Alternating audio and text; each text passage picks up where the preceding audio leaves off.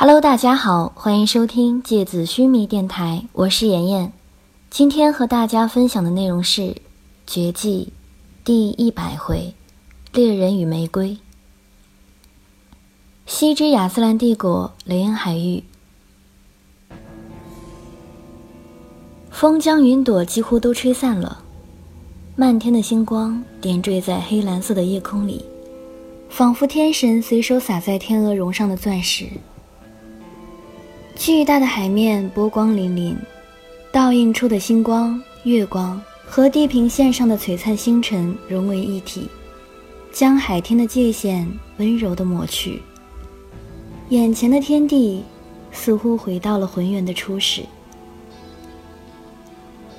银尘的声音低沉地揉进海风里，听起来也带着一股涩涩的味道。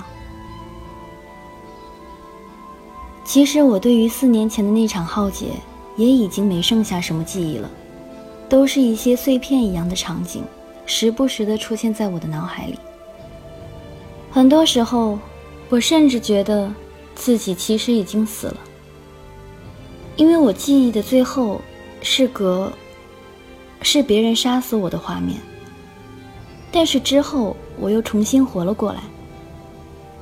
当我苏醒过来的时候。已经在帝都的心脏里了。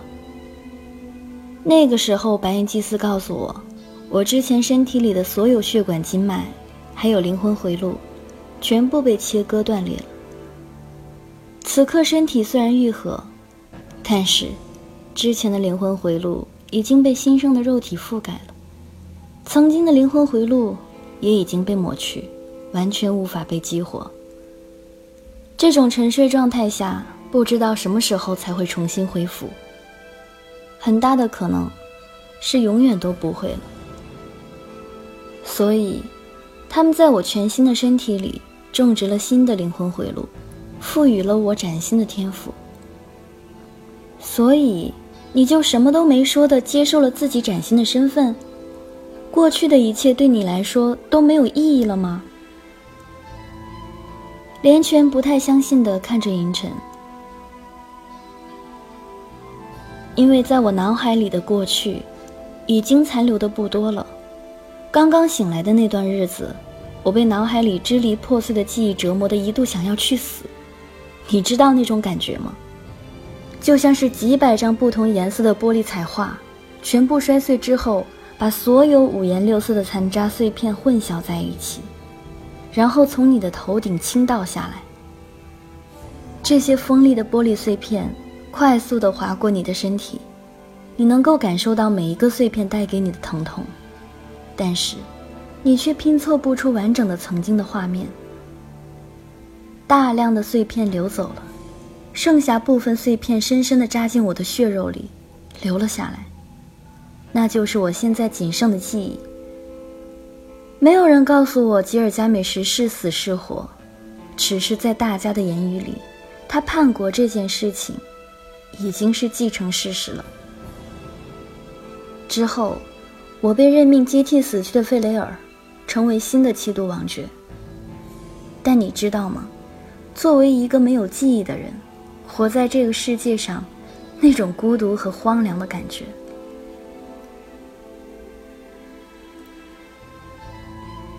每一天早上醒来，都像是在一个陌生的城市，陌生的时间。万千人群接踵摩肩，他们讲述的故事，他们在意的纷争，都和你没有任何关系。你不知自己身处何处，为何存在，你不知道自己从何而来，又该往哪里去。谁是你在乎的人，谁是你仇恨的人？你宁愿活在一个万籁俱静的旷野，荒无人烟。但是有熟悉的草木崖泉，有清晰的脚印，可以引领你走回那堆燃起的篝火。有小径分叉到一片甜美浆果的草原，有平缓的浅滩指引你前往熟悉的湖泊。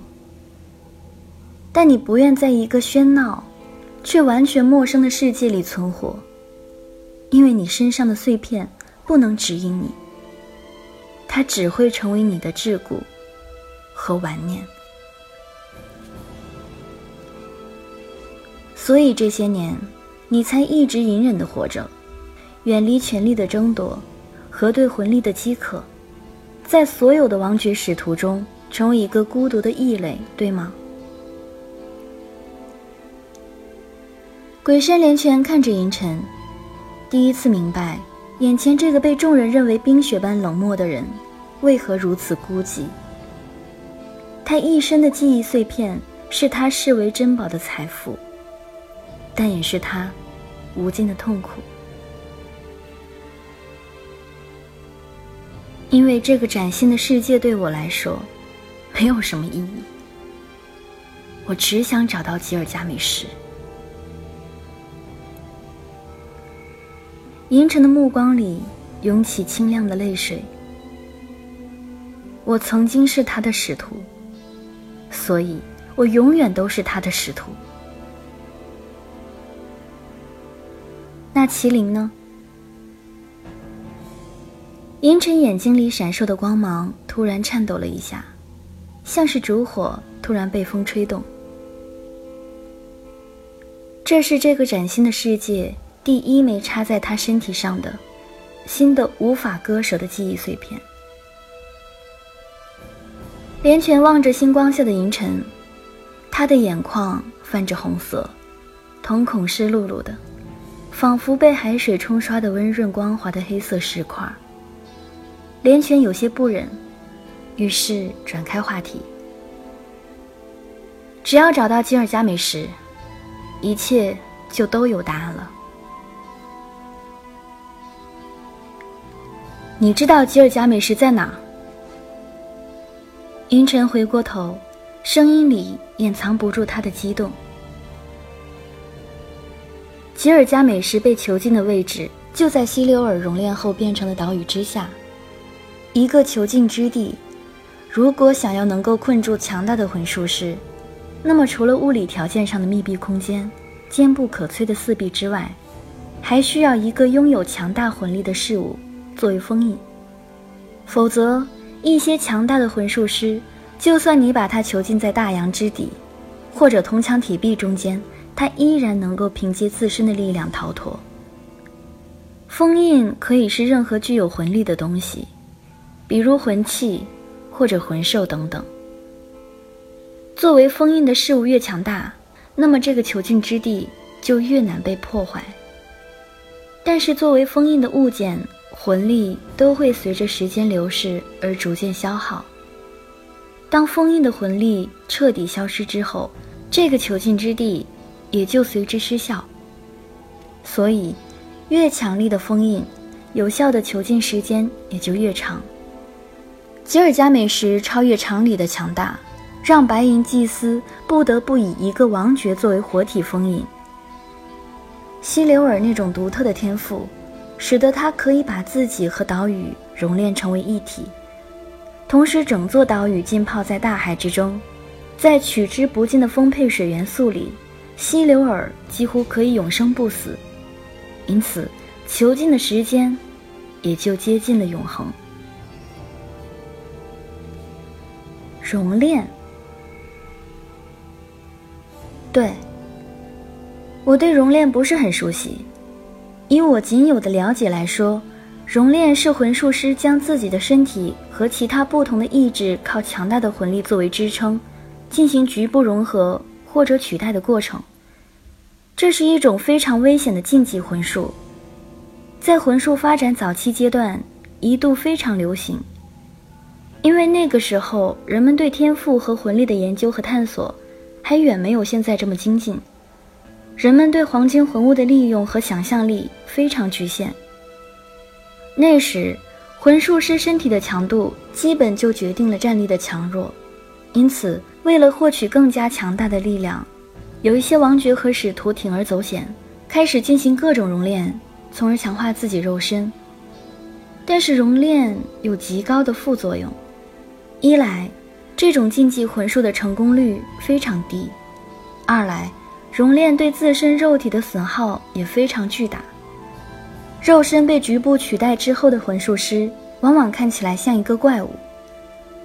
根据我查阅到的史料记载，在亚斯兰的历史上，出现过将自己的骨骼熔炼为金属的，也有将坎特尔寒狐、无坚不摧的利爪熔炼到自己身体上取代自己双手的，有在自己肩胛骨上企图熔炼一双巨龙的肉翅的。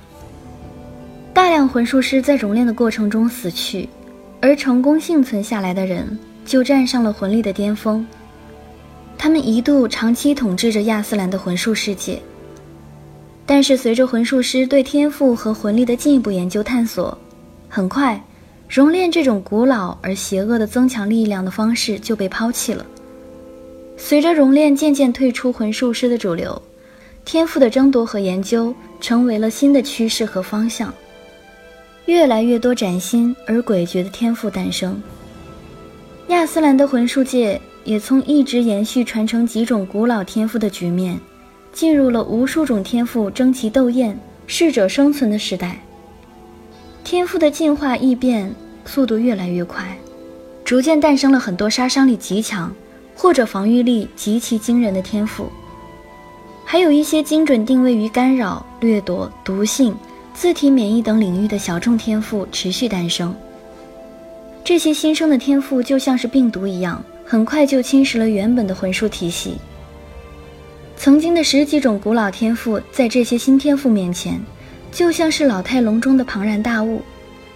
他们被成群结队、拥有尖牙利齿的敏捷怪物围攻，很快就倒下了。大批古老的天赋失去传承，消失在历史的长河里。天赋流的崛起彻底宣告了强大肉体时代的没落。那是亚斯兰历史上第一次大范围的更新魂术体系。但是绝大多数熔炼都是局部取代、局部融合，因为身体被置换或者置入的异物越多，排异反应也就越大，死亡的概率也就越高。而希留尔这种将全身彻底熔炼的方法。古往今来都没有人成功过，只能说，永生这种从远古时代就存留下来、一直延续的天赋，确实非常强大。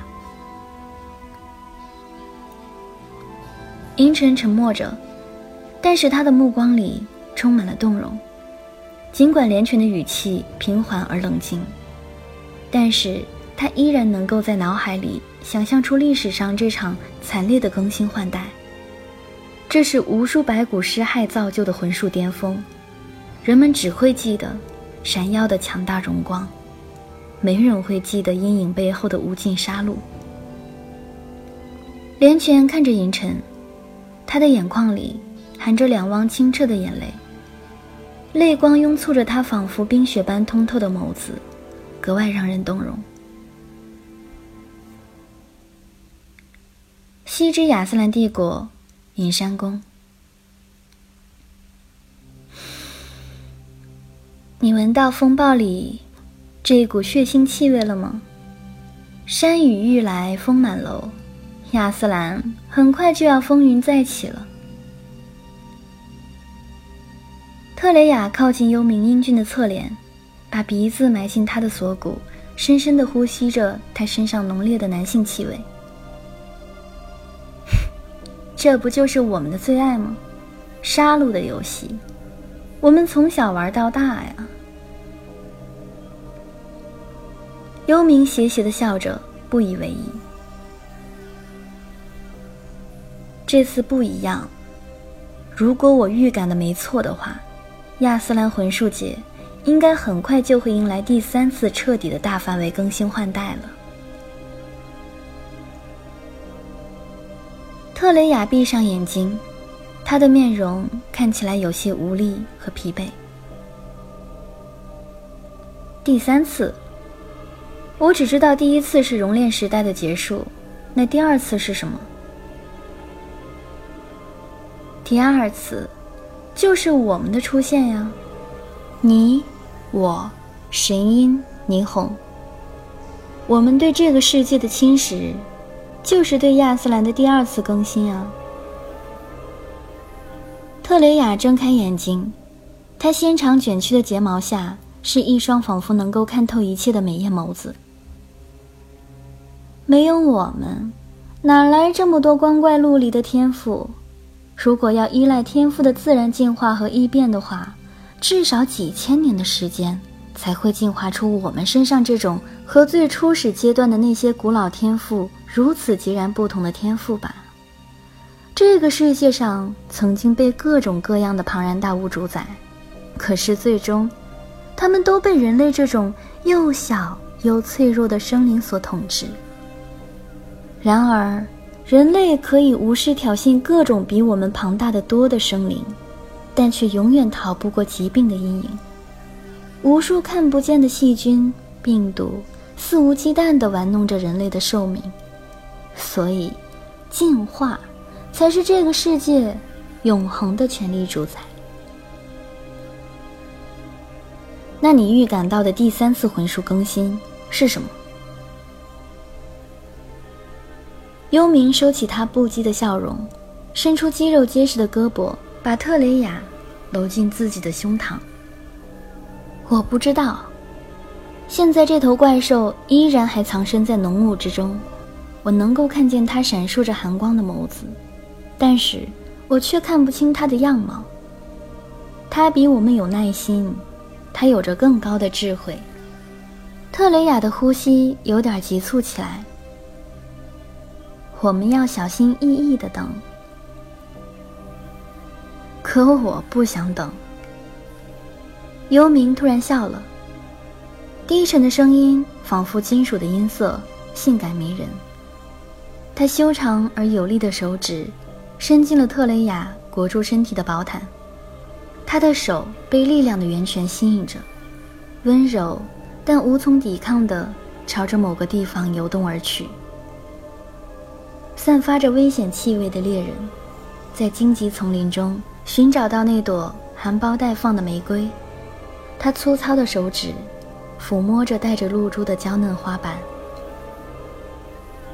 特雷雅张开玫瑰花般艳红的嘴唇，轻轻咬在幽冥的胸膛之上。